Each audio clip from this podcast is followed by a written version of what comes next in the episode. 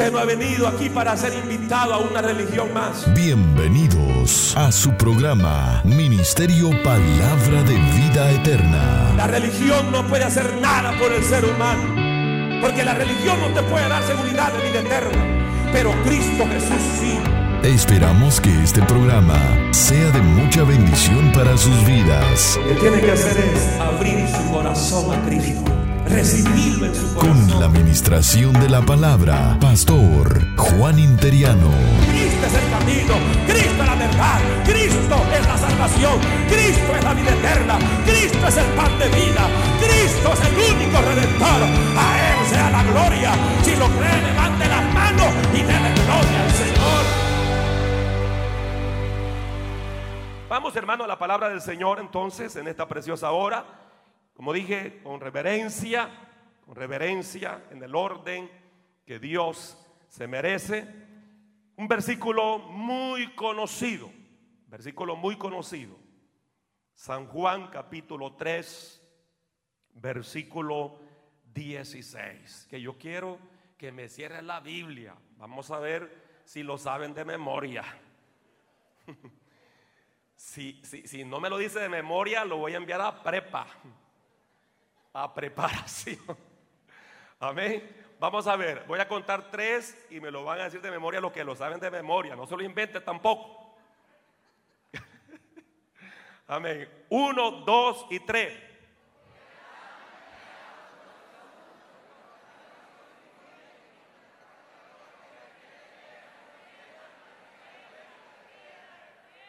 Llegó un momento que me jalaban así.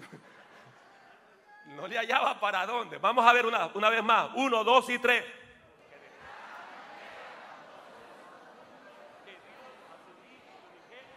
Para que todo aquel que en él cree no se pierda, más tenga, más tenga, más tenga.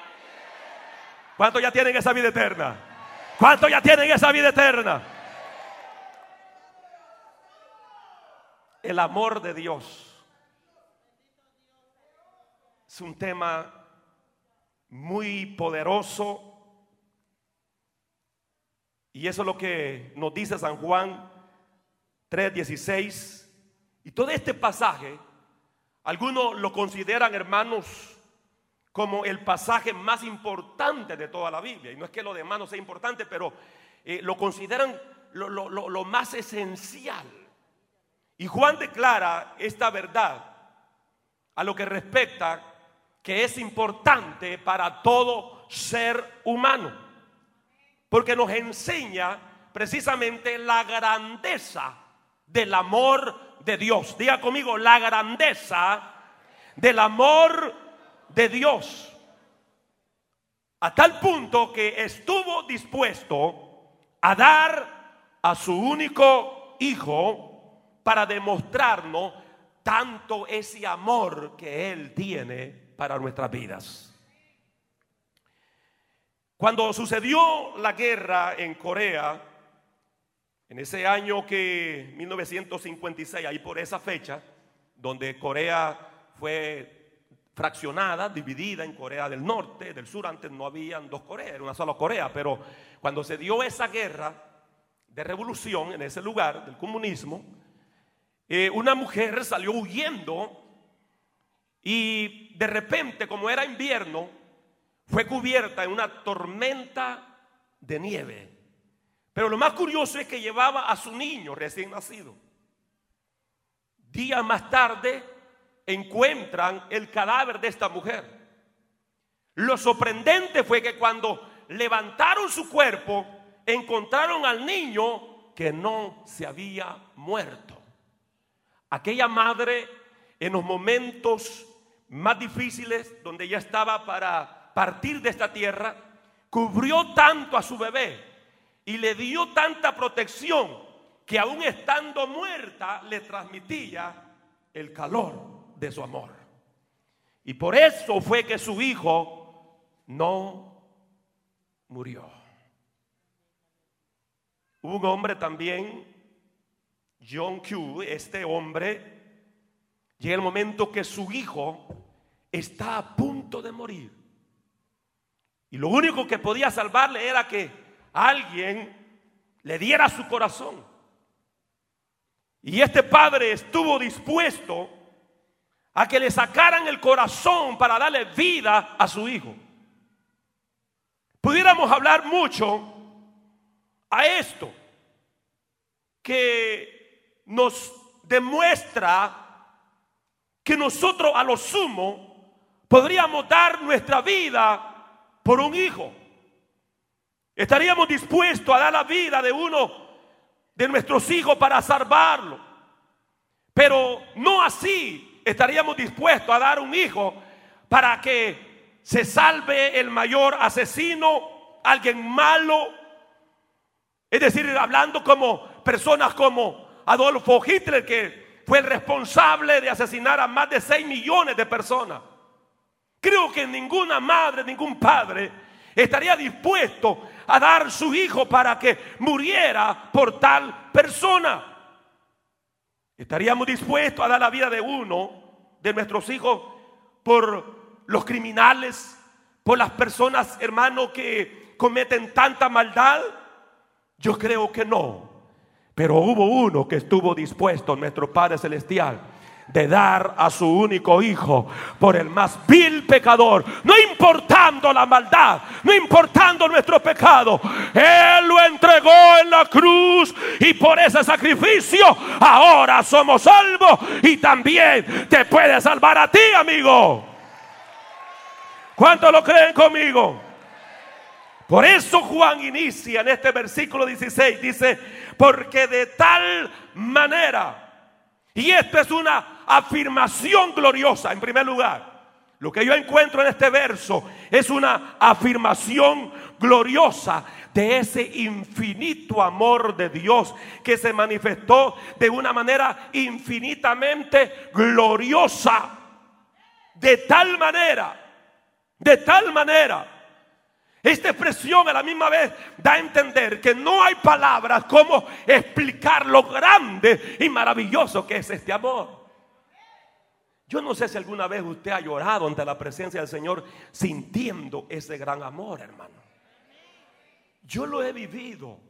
Me recuerdo que una vez estaba orando y de repente Dios me da como una visión y veo cómo el Señor, hermano, comienza, comienza a sufrir la flagelación, el vituperio, la crucifixión para salvar mi alma. Y yo estaba orando, pero de repente cuando me, viene esa visión comencé a llorar y a llorar y a llorar. Y yo le decía, Señor, gracias por amarme tanto. Gracias Señor porque tuviste dispuesto a morir por mí en la cruz. Gracias Padre porque nos has dado lo más valioso. ¿Alguna vez usted ha llorado ante la presencia del Señor en gratitud? Yo creo que sí, los que somos salvos en un momento determinado hemos tenido esa revelación, hermano, que esto no es una religión, que esto no es una anécdota, es una realidad, que el amor de Dios ha sido derramado a nuestros corazones.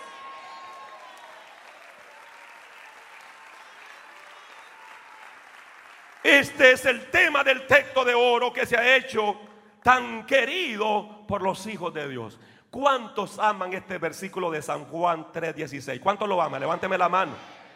Hermano, es, es un versículo querido. ¿verdad? Lo que pasa que muchas veces como que de tanto que lo escuchamos, de tanto que quizás lo hemos leído o lo hemos pronunciado, como que ha perdido la esencia, pero la verdad es que no. Y hay predicadores que se sienten hasta frustrados de predicar en San Juan 3:16. Para mí no es una frustración, para mí es una gloria, para mí es una esencia hablar del amor de Dios, hablar de la bondad de Dios, hablar de la misericordia de Dios, que muy hundido puede estar el borracho en su maldad, pero el poder de Dios puede levantarlo, el amor de Dios puede restaurarlo. Muy hundida puede estar la prostituta en su pecado, en su iniquidad, pero el amor de Dios es poderoso para salvarlo.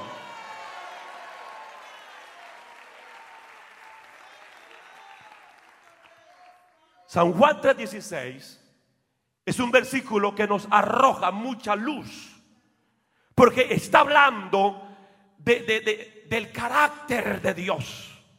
Porque de tal manera amó, porque de tal manera se eh, está llegando a una conclusión, sobre todo, de lo que ya Jesús venía hablando anteriormente.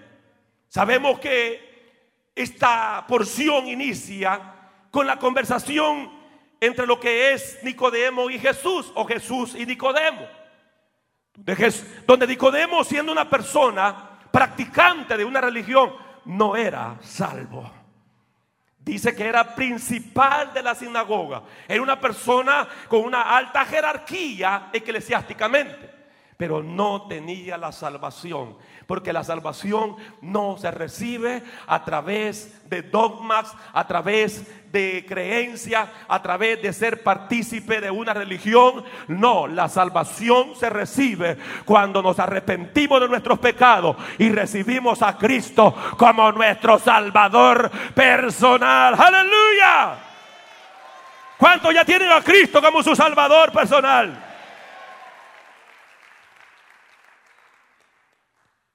El actor, presente el actor. Juan presente en este versículo el actor. Habla de su carácter. Habla que Dios es amor. Diga conmigo, Dios es amor. Habla el actor. El actor es Dios mismo. Dios mismo. Su objetivo o su objeto, de acuerdo a este versículo, es el mundo. Su don o su regalo es el Hijo de Dios, el unigénito. Y su propósito es que todo aquel que en él cree no se pierda, mas tenga, mas tenga, grítalo, vida eterna. Lo que Juan está afirmando, que la única forma para obtener salvación es a través de Jesucristo.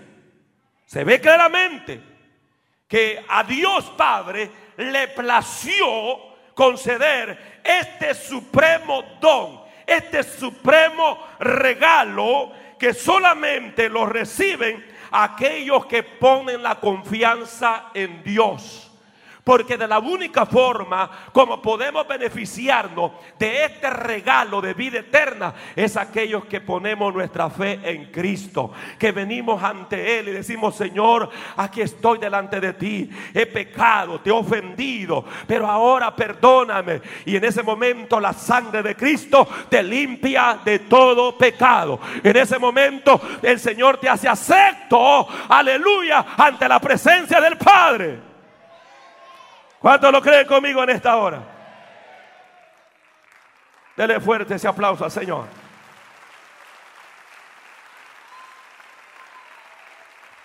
¿Qué es entonces lo que Juan nos muestra en este versículo? Bueno, quiere Dios que entendamos su carácter. Su carácter, el carácter de Dios. Ese grado tan infinito, en esa forma trascendente de, gloria y se enfatiza mucho en este pensamiento. De tal manera nos amó, nos amó. Y esto muestra, hermano, de que, sobre todo cuando vamos al griego, el tiempo que se usa en el original griego es el auristo y muestra que el amor de Dios aún sigue en acción. Porque usted puede decir, bueno, alguien me amaba, pero ya no me ama. Ya no tiene validez. Pero lo lindo es que alguien te ama, te amó y te sigue amando. Y Dios es así, su carácter es que Él nos ha amado y nos sigue amando. Su amor no es un amor limitado al pasado. Su amor sigue en acción en el presente. Él nos amó ayer, nos ama hoy y nos va a amar mañana. Aleluya.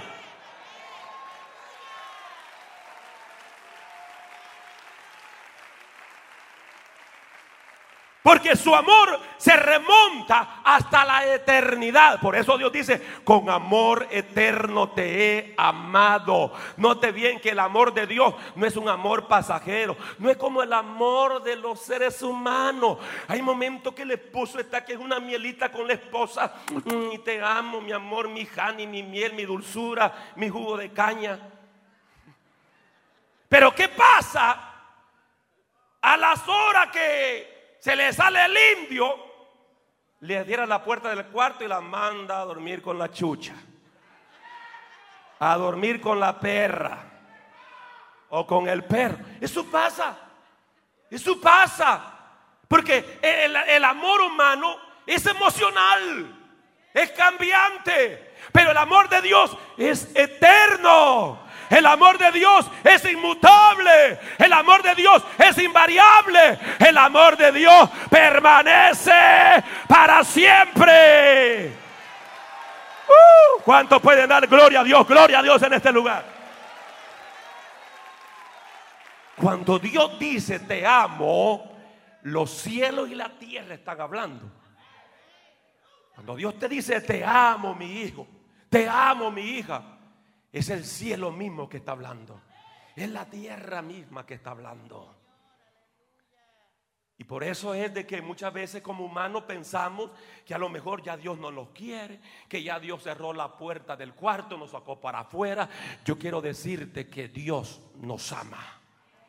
Nos ama tanto que dio lo más glorioso, que dio lo más precioso como seres humanos entendemos este mensaje. Porque lo más bello, hermano, después de Dios, es nuestra familia. ¿Verdad que sí? Nuestro cónyuge, nuestros hijos. Ah, uno, ama a los hijos, hermano. Y desea lo mejor para sus hijos. Y como yo siempre he dicho, aunque los hijos sean como que sean chanquitos de fellitos, pero uno los, ve lindo y dice que lindo este niño, dice uno, ¿verdad? Y aunque solo parezca ya que pero, pero es el amor. ¿Qué padre va a ver feo a su hijo? ¿Qué madre va a ver feo a su hijo? Y si nosotros, siendo humanos, actuamos de esa manera, ¿cuánto más nuestro Padre Celestial que es perfecto? Amén, hermano. Por eso Él cuando nos ve, nos ve como su objeto de amor. Somos el objeto del amor de Dios. Somos el objeto para que repose el amor de Dios en nuestras vidas. Alguien puede gozarse en este lugar.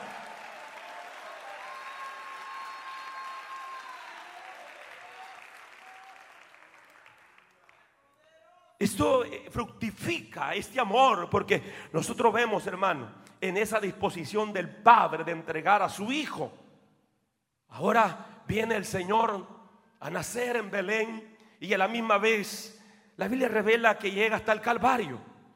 Y se considera todo esto como un, un hecho grande, un hecho central y único de esa expresión de amor. Ese amor, ese amor era rico y verdadero. Ese amor que vemos en toda esta manifestación es lleno de compasión, es lleno de misericordia. Porque hermano, ningún ser humano merece la salvación del alma. Ningún ser humano. Todo lo tenemos por la gracia del Señor, por la misericordia de Dios. Diga conmigo por el don de Dios.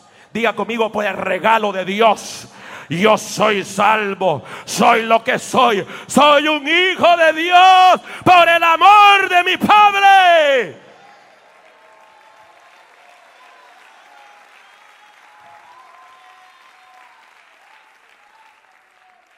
Su actor divino, hablando de Dios mismo, de tal manera amó Dios, hablando del Padre, de tal o tal como donde, como dijimos, indica el Padre. Dios es plenitud de vida. Él es la fuente de la vida. En Él está la vida y la plenitud de amor. Por eso es de que, como hemos aprendido, ni el matrimonio puede llenar el vacío que el ser humano tiene de esa hambre de amor. Hay personas que dicen, me voy a casar para no sentirme solo. Te vas a sentir solo casado.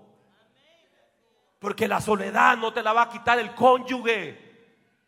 La soledad como va a desaparecer, es cuando Cristo llega y tú mantienes esa comunión con Él y tú vives en esa plenitud de esa comunión. Entonces no te sientes solo, tú te sientes seguro de que tu vida está esculpida en las manos de Dios. Y Cristo dijo, el que está en mis manos, nadie me lo podrá arrebatar. Y no estamos huérfanos, no estamos solos, no estamos, amén, aleluya, abandonados. Estamos a través de la paternidad, paternidad de nuestro Dios. Aleluya. ¿Cuántos lo creen conmigo, hermanos? ¿Cuántos lo creen conmigo? La Biblia habla sobre todo que el amor de Dios siempre precede a nuestro amor. Primera de Juan 4:9, la Biblia habla precisamente, nos dice, hermano, la palabra del Señor habla de que no hemos amado nosotros primero a Dios, sino que Él nos amó primero. Note bien cuando dice Isaías, aún con amor eterno te he amado, significa que aún antes de nacer ya Dios nos amaba. Se gozan, hermano. Todos los que somos hijos de Dios antes de nacer, ya Dios nos amaba. Y ya Dios había elegido un plan para redimirnos. Y ya Dios había trazado un plan para darnos vida. Romanos, quiero llevarlo rápido a Romanos capítulo 5. Romanos capítulo 5 en esta preciosa hora. Alguien puede alabar a Dios en este lugar de gozo. Versículo 8 al 10 dice, mas Dios muestra su amor. Dios muestra su amor para con nosotros. ¿En qué?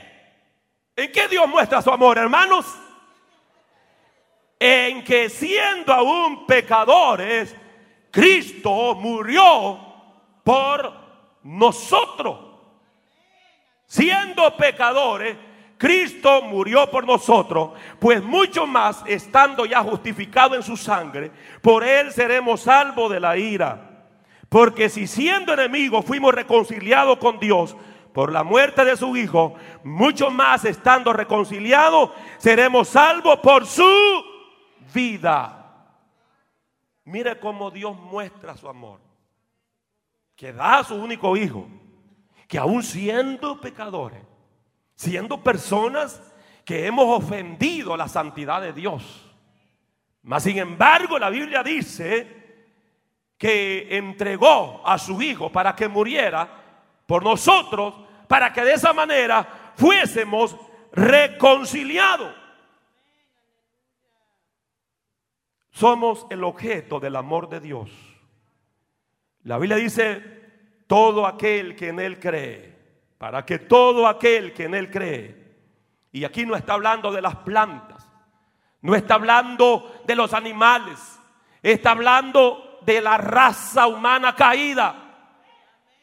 Que todo aquel que deposita su fe en el Señor es perdonado. Es librado de la ira venidera. Y aunque es cierto, hermano, el hombre cayó en la rebeldía y en esa hostilidad en contra de Dios y Cristo. Y es una realidad, Dios no ama el mal. Dios no ama el mal. El hecho de que Dios nos haya perdonado no es que le cayó en gracia nuestro pecado. No, no, no. No. Pero como habla acá, sobre todo, que dice que el Señor Jesucristo, y lo revela Isaías 53, cargó el pecado, cargó nuestro juicio. ¿Por qué? Porque necesitamos salvación. El castigo de nuestra paz fue sobre él. Pero por su sacrificio somos salvos. Somos salvos. Y seguimos siendo objeto del cuidado de Dios. Por eso Pedro dice, echando sobre él todas vuestras ansiedades, porque Dios tiene cuidado de vosotros. Dios nos sigue amando. Dios nos sigue cuidando. ¿Cuántos lo creen conmigo, hermano? Somos objeto del cuidado de Dios. Dios nos protege, Dios nos cuida. ¿Cuántas veces hemos sido librados de la muerte? Físicamente hablando, Dios nos ha librado. ¿Cuántas veces usted dice, no, este accidente se dio y era para que yo ya estuviese muerto, pero no estoy muerto? ¿Quién te libró? Dios. Y es impresionante que muchas veces aún creyentes apartados de la gracia de Dios, sin embargo se han visto cara a cara con la muerte y no se han muerto porque la misma misericordia de Dios ha estado allí para librarlo de la muerte. Y yo sé que aquí hay muchos que hemos sido librados de las garras de la muerte y por eso podemos levantar nuestras manos y dar gloria a su santo nombre.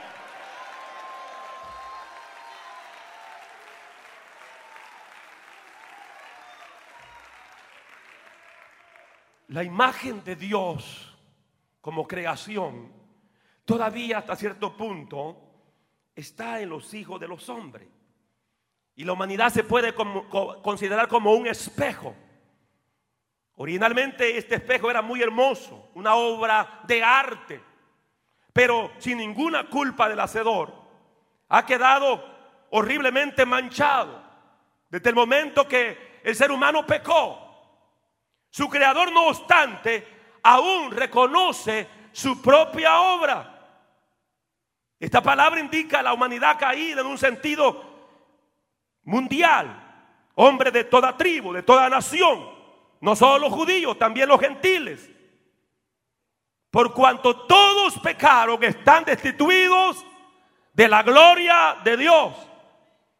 Pero ahí está el regalo, su don, que dio a su Hijo, el unigénito.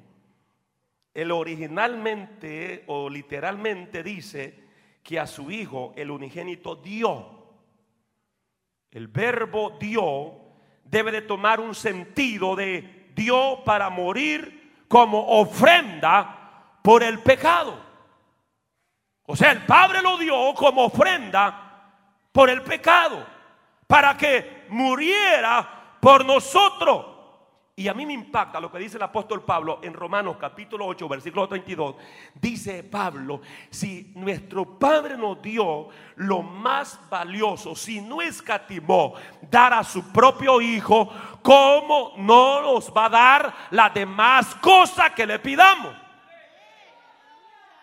¿Cómo Dios nos lo va a dar lo que le pedimos? Si Él nos dio lo más grande, si Él nos dio lo más valioso. Aleluya. Tenemos certeza y seguridad que lo que pidamos conforme a su voluntad será hecho. Porque ella nos dio lo más hermoso, lo más glorioso, que es su único Hijo.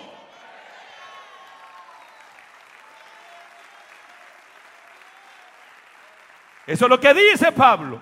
No escatimó no escatimó. Pareciera como que si escucháramos el eco de aquellas palabras de Génesis 22, versículo 2, donde dice, toma ahora tu hijo, tu único Isaac, a quien amas. El don, el regalo, el hijo es la culminación del amor de Dios.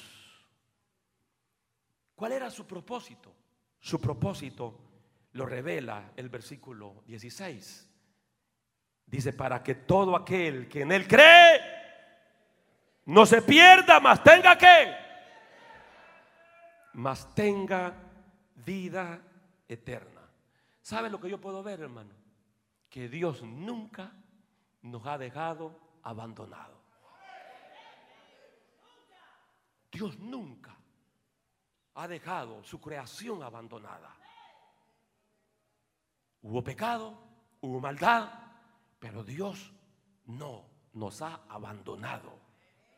Amó, dice la Biblia, al mundo de tal forma que dio a su Hijo unigénito con este propósito, que todos los que le reciben, los que ponen su fe, su confianza, tengan que ¿Qué le pasa a la persona cuando pone su fe en Cristo? ¿Qué le pasa cuando la persona pone su confianza en Cristo? ¿Qué le sucede, hermano? ¿Qué es lo que recibe? Dígalo fuerte, pues. Vida eterna. Vida eterna. Por eso es de que nosotros como iglesia tenemos un gran privilegio de anunciar este evangelio de gracia, este evangelio de redención Amén, hermanos. Este evangelio que trae vida eterna. Y somos llamados a proclamar este evangelio a toda tribu, lengua y nación. La iglesia tiene que continuar. Gloria al Señor porque no todo el que le oye cree en el Hijo, pero todo aquel que cree, sea judío o gentil, tiene vida eterna, dice la palabra del Señor.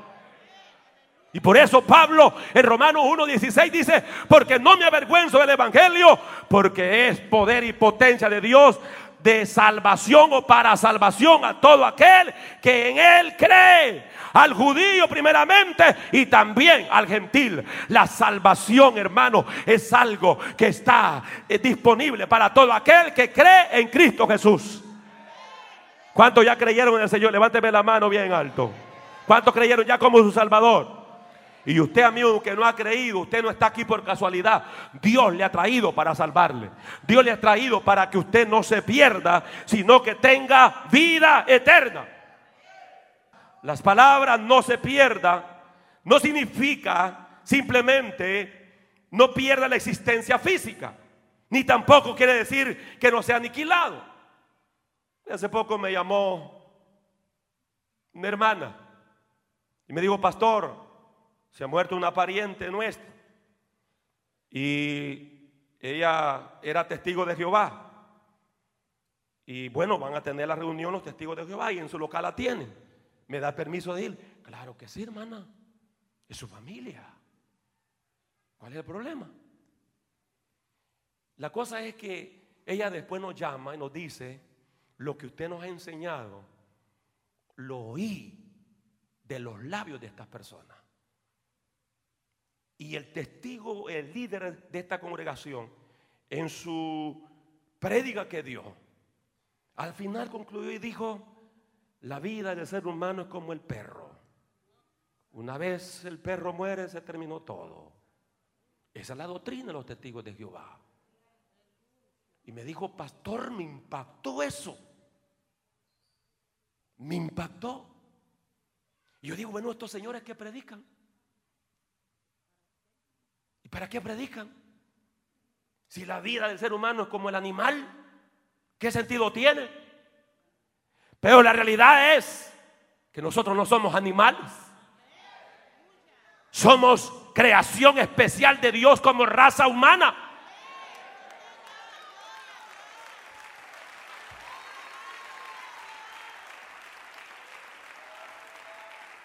Y cuando habla de perderse, no se pierda, no está hablando de esa existencia física. Ni tampoco quiere decir que no, no sea aniquilado. La perdición de que habla este versículo se refiere a la condenación divina.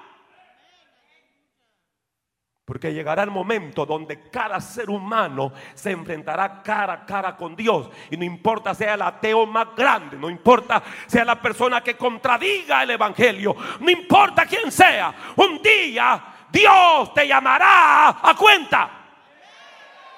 Amigo y amiga que me escucha en este lugar o por, cualquier medio masivo, un día estarás cara a cara frente a tu Creador.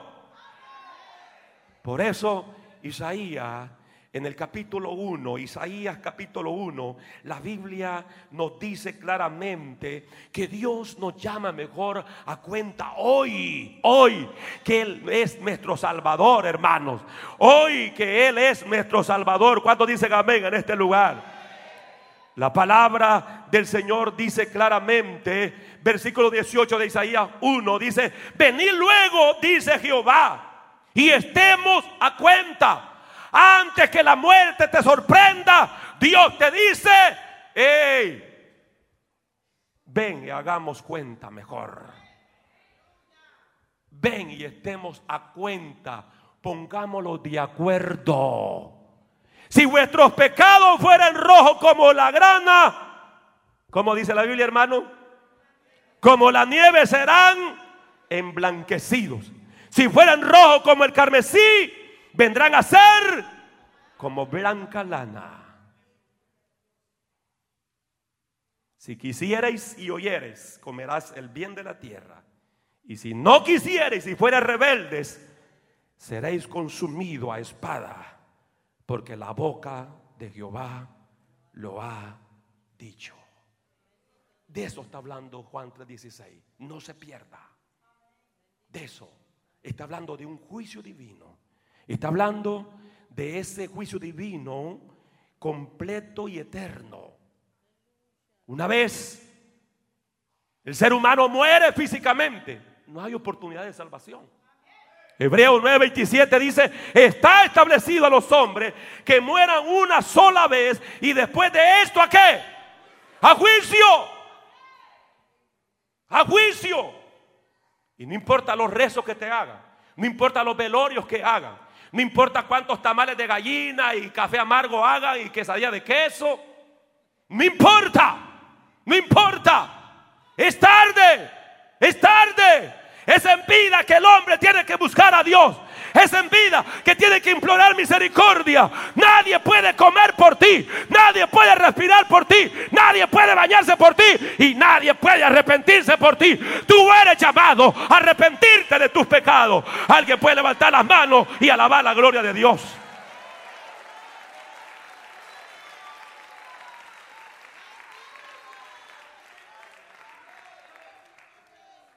El condenado queda expulsado de la presencia de Dios.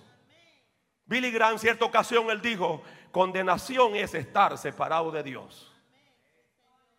Y no hay cosa más triste que es estar separado de Dios. Y mire, cuando usted se va separando del Señor, yo lo noto, fíjese, hermano. Yo noto cuando la hermana se va como desligando del Señor, cuando el hermano se va desligando del Señor y usted ve que va caminando como en cámara lenta y como que anda en otro mundo. ¿Ah? Ese no es don de discernimiento, es don de sospecha. Sí, se, va notando. Y no hay cosa más trágica. Para mí, no hay cosa más trágica vivir en este mundo sin la presencia de Dios. Como alguien escribió y dijo, el día que no te siento, mi alma se desespera, mi alma se muere, el día que uno no siente la presencia del Señor es algo terrible, hermano. Porque no hay cosa más tremenda que es estar separado de Dios. Y condenación es eso, estar separado de Dios. Pero Dios no quiere que nosotros seamos condenados. Él no envió a su Hijo a condenar al mundo, sino para que el mundo sea salvo a través de Él. Él quiere que nosotros seamos recipientes de su amor, de su paz, de su gozo, de su misericordia. Aleluya.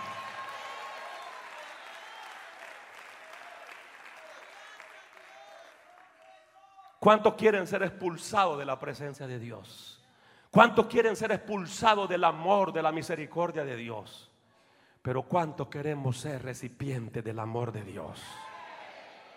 Amigo, usted también lo puede hacer en esta hora. Aleluya. Que Él more eternamente. La Biblia dice que fuimos creados para gloria de su nombre.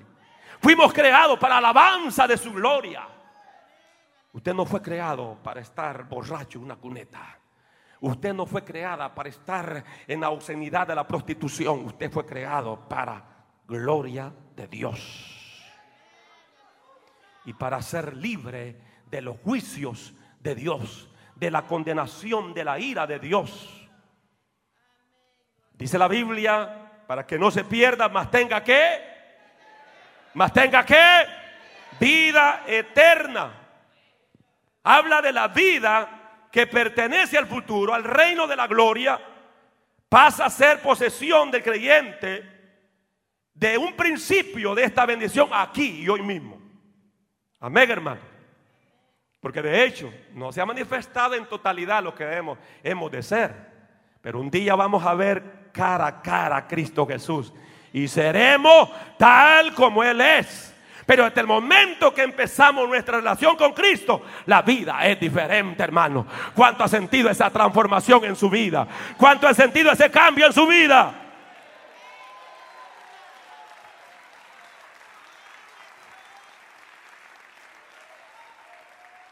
Esta salvación que habla acá es precisamente, hermanos, que se manifiesta en esa comunión que tenemos con Dios, en esa comunión que tenemos con Cristo, en esa participación del amor de Dios, en esa participación de su paz, de su gozo, de su felicidad.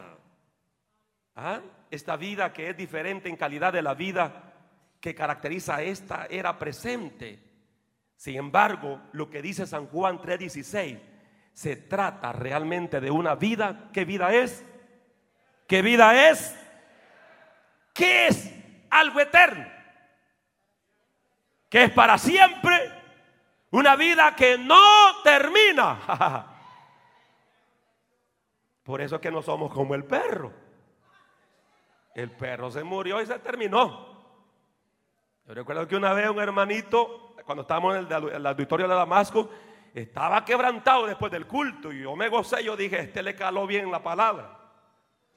Y me le acerco y le digo, hermano, ¿qué le pasa? Pero llorando quebrantado, yo dije, me suena como a, luto esta situación. Y yo dije, hermano, ¿qué se le murió su papá, su mamá? Y me dice, no, pastor, mi perrita. ¿El qué? Mi mascota. Oh. Y yo quería preguntarle, pastor. Pregúnteme pues, le dije yo. ¿Qué pasó? No. Yo quiero saber a dónde está mi perrita, si en gloria o en el infierno. Y solo se me vino en la mente que quería decirle, vaya a bañarse, chuco. Pero yo dije, no, hombre, te lo voy a herir más, dije yo. Pues fíjese que ahorita no tengo revelación, le dije yo. Ahorita no me sale la musa, como dicen en Puerto Rico. Yo dije, pero qué barbaridad. Que todavía un creyente piensa que su pajarito si se muere, ¿a dónde va a ir? ¡Qué barbaridad! Ya una vez murió su mascota, y se terminó todo. Pero una vez que usted muera, no terminó todo, usted empieza. Usted empieza la vida en lo que es la eternidad. Por eso lo mejor es estar preparado. Que si la muerte hoy te sorprendiera, tenga seguridad de vida eterna. Tenga seguridad que no vas al infierno. Tenga seguridad que no vas a la condenación. Sino que vas a una gloria que Dios ha preparado a todos, a todos aquellos que se han arrepentido de sus pecados. A su nombre a su nombre. Esa es la vida que Cristo ofrece. Es una vida. Dígalo fuerte, es una vida. Más fuerte, es una vida. Es una vida eterna.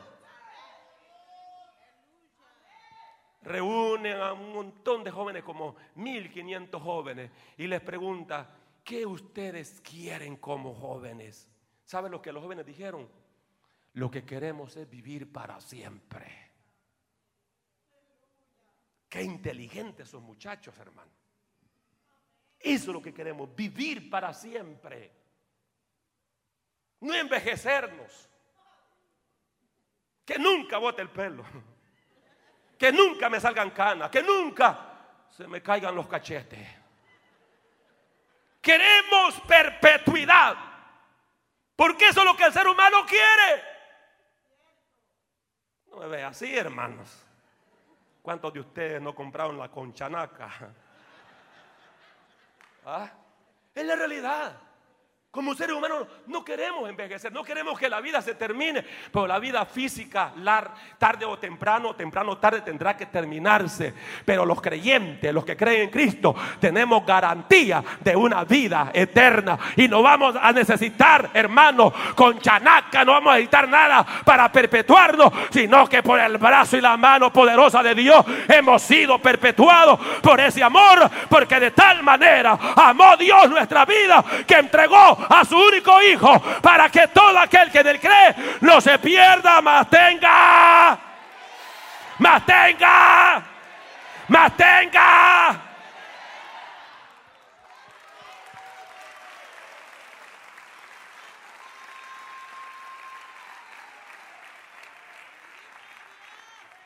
En Cristo, diga, en Cristo, pero confíaselo pues, en Cristo tengo una vida eterna.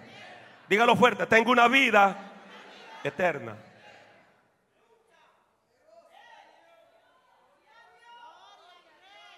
¿Qué se necesita para tener esta vida eterna? Exacto, ahí está la respuesta. El mismo versículo 16 de San Juan 3. Se debe de creer en el unigénito Hijo de Dios. Concluyo. Dios es amor. Diga conmigo, Dios es amor. Sin Él o sin ese amor, no habría parte de amor en nadie. En nadie. Pablo dice que el amor de Dios ha sido derramado en nuestro corazón. Lo poquito que nosotros amamos es un reflejo del amor que Dios ha puesto en nosotros. Es como un eco del amor de Dios. Ahora la pregunta que yo hago, amado amigo, ¿estarías dispuesto a creer en Cristo? ¿Estarías dispuesto a recibir a Jesús como tu Salvador? Usted que se ha apartado del Señor, ¿estaría dispuesto hoy de restaurar su relación con el Señor?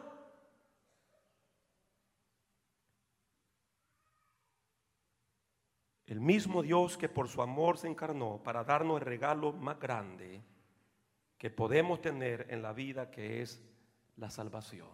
Hoy, hoy, recibe la invitación de recibir el mejor regalo de tu vida.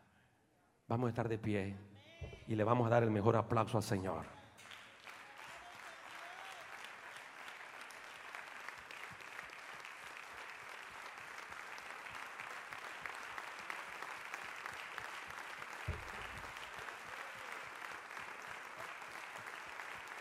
Un minuto más, apláudele, apláudele fuerte por esa salvación tan grande que el Señor nos ha dado. Apláudale fuerte, fuerte, fuerte a Él. Aleluya. Al que nos amó, al que se entregó por nosotros. Porque de tal manera amó Dios al mundo que dio a su único Hijo. Para que todo aquel que en Él cree no se pierda, mas tenga la vida eterna. Quiero que oremos a nuestro Padre Celestial. Y si usted es salvo en sus propias palabras, dele gracias a Dios. Dele gracias por ese amor. Y aquellos que no tienen esta salvación, aquellos que han roto esa comunión con su Padre, hoy es el día oportuno, el día especial para que usted pueda reafirmar su comunión con Dios todo mundo con los ojos cerrados, voy a pedir que aquellas personas que no son salvos o que se han apartado de Dios, hagan esta oración de fe conmigo. Aún aquellos que se encuentran en su acto, en su casa, donde quiera que nos escuchen, haga esta oración de fe. Si usted se ha apartado del Señor, si usted no es salvo, allí donde usted se encuentra, usted puede recibir esta salvación tan grande que Dios ofrece. Los que van a reconciliar o aceptar, allí donde se encuentra con sus ojitos cerrados, diga conmigo, Padre nuestro que estás en los cielos. He entendido por tu palabra que de tal manera me has amado, que enviaste, que entregaste a tu único hijo. ¿Para qué? Todo aquel que en él cree no se pierda, mas tenga la vida eterna. Y en esta hora, Señor, pongo mi fe en esa obra expiatoria. Pongo mi confianza en ese sacrificio que hiciste por mí en la cruz del Calvario. Ahora me arrepiento de todos mis pecados y públicamente te recibo como mi Salvador personal te recibo como mi Dios, como mi Señor. Gracias Jesús, porque moriste por mí en la cruz del Calvario. Gracias porque por medio de esa muerte me ha reconciliado con el Padre. Ahora soy tu hijo. Tu palabra dice en San Juan 6:37 que el que a ti viene, tú no le echas fuera. Y yo sé que me has recibido con brazos de amor y de misericordia. Gracias por amarme. Gracias por perdonarme. La iglesia sigue orando. No meditación, orando. La iglesia orando. Voy a pedir que aquellas personas que hicieron esta oración de aceptación, de reconcilio, levanten esa mano y me digan, pastor, yo hice esa oración de aceptación. Rápido. Aquellas personas que han reconciliado, han aceptado, levante su mano bien alto sin temor. Bien alto. Bien alto. Y si quizás usted no hizo la oración, no hay problema. Yo quiero orar por usted. Venga en un acto de fe. San Juan 1.12 dice, más a todos los que le recibieron, los que creen en su nombre, le dio potestad de ser hechos hijos de Dios. Le dio potestad de ser hijos de Dios. Le dio potestad de ser hechos hijos de Dios. Dios bendiga esta vida. Aquí al frente, hermano. Alguien más que en esta hora necesita esta salvación que solo Dios puede darte. Este perdón que solo Dios puede regalarte. Dios bendiga a esta niña. Dios bendiga a esta adolescente. Rápido. Venga a recibir este regalo tan grande. Venga a recibir esta salvación. Que nadie te la puede dar. La religión. La filosofía. La fama. La riqueza. La política. No, solo Cristo te la puede dar. Venga en esta hora a los brazos de amor, de misericordia. Hoy es tu día de salvación. Hoy es tu día de restauración. Hoy es tu día. Adolescente, niño, joven, caballero, dama. Hoy es tu día. El Señor te ha traído para eso. El Señor te ha traído para eso. Dios bendiga a este jovencito. Vamos, iglesia, levantando un clamor ahí. Levantando un clamor, iglesia. Provocando esa unción de salvación. Yo sé que aquí hay vidas tocadas por el amor de Dios. No te vayas de este lugar. No te vayas de este lugar sin salvación. No te vayas de este lugar sin la gracia redentora. Aleluya. El Señor te sigue esperando con brazos de amor, de misericordia. La Biblia dice que Dios no quiere la muerte del pecador. Dios no quiere la muerte del impío. Dios quiere salvarte en esta hora. Dios quiere perdonar tus pecados. Esto no es filosofía. Esto no es cuestión de una religión. Esto es cuestión de dar, de dar este paso de fe, de recibir el amor y la bondad de Dios. Aleluya. Dios bendiga a ese joven más que viene. Hermano, está pasando una juventud. Yo quiero que la iglesia reprenda toda fuerza contraria y reclamemos las almas para Cristo en este lugar. Reclamemos las almas para Cristo en este lugar. Vente, hijo. Dios te bendiga, otro jovencito más. Vente, hijo. Ven, ven a los brazos de amor. ¿Quién más? ¿Dónde está esa dama? ¿Dónde está ese caballero que le dice al Señor, yo necesito tu perdón, yo necesito tu gracia, yo quiero vivir para siempre en esa eternidad de gloria, yo no quiero ser condenado, yo no quiero ir a ese infierno, quiero, quiero ser parte de ese grupo de los salvos. Alguien más en esta hora, alguien más, alguien más.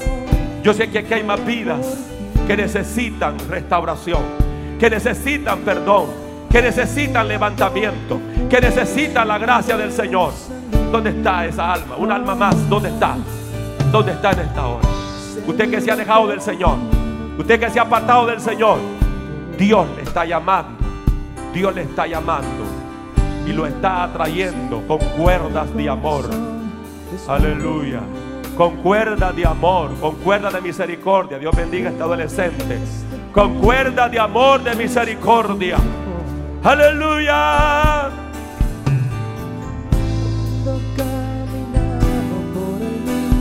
Si hay alguien a su lado, hermano, servidor, no le obligue, pero acérquese. Dios bendiga a ese adolescente. Mire, hermano, está una noche de, de jóvenes.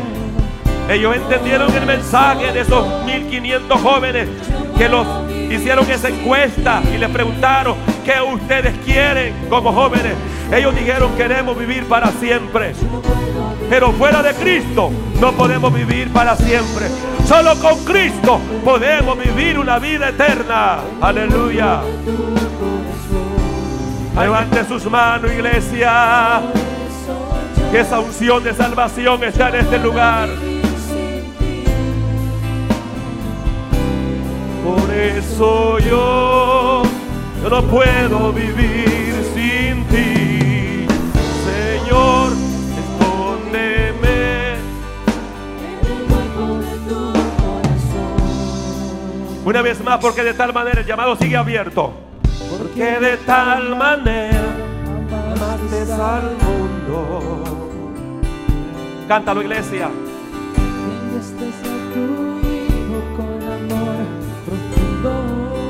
Otro adolescente más. El llamado sigue en pie. Otra vida más que viene al Señor.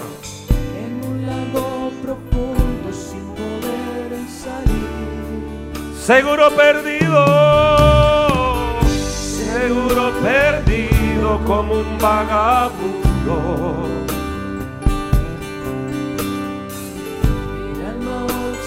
Alguien más que quiera aceptar a Cristo como Salvador, reconciliar su vida. Estamos en tiempo de restauración todavía. Aún es tiempo de salvación. Aún la, la puerta de la gracia sigue abierta. Pero un día se cerrará la puerta y será demasiado tarde. Pero hoy Dios te está llamando.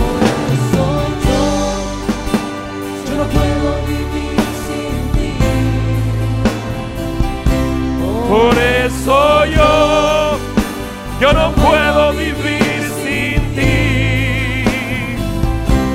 Por eso yo, yo no puedo vivir sin ti.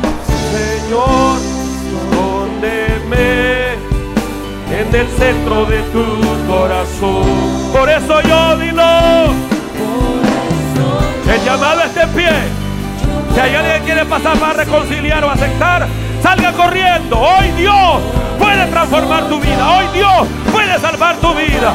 Dios bendiga esta vida, esta jovencita que viene llorando en esta hora. Aleluya. El amor de Dios está aquí.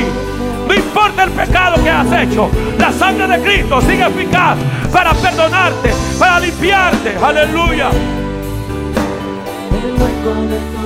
Por eso, por eso.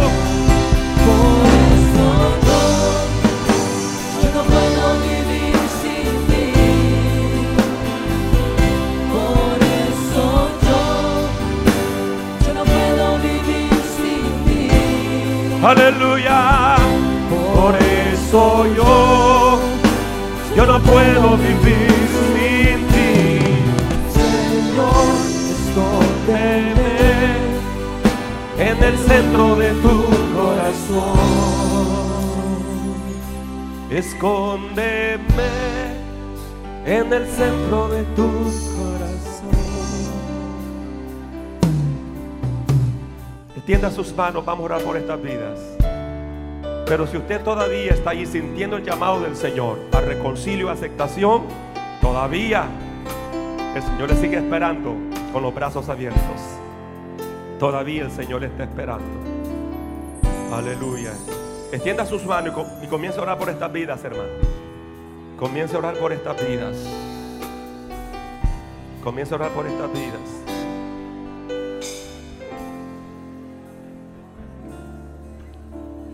Que han pasado aquí al frente en esta hora, te felicito por abrir tu corazón al amor de Dios.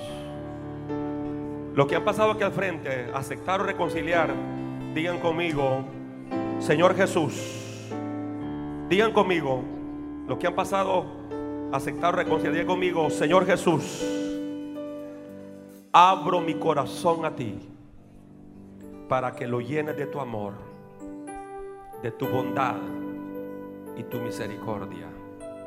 Y por la fe recibo el regalo más grande en mi vida, que es la salvación. Gracias Señor, porque moriste por mí en la cruz del Calvario. Gracias porque tu sangre me limpia de todo pecado. Me duele mi corazón el haberte ofendido y ahora confieso a ti todo pecado, públicamente, como también públicamente recibo tu perdón. Gracias Señor. Gracias Padre. Gracias por esta vida, Señor. Extienda sus manos y ore con poder y gloria, hermano. Padre, gracias. Gracias, Señor. Ayuda a esta juventud, estos adolescentes.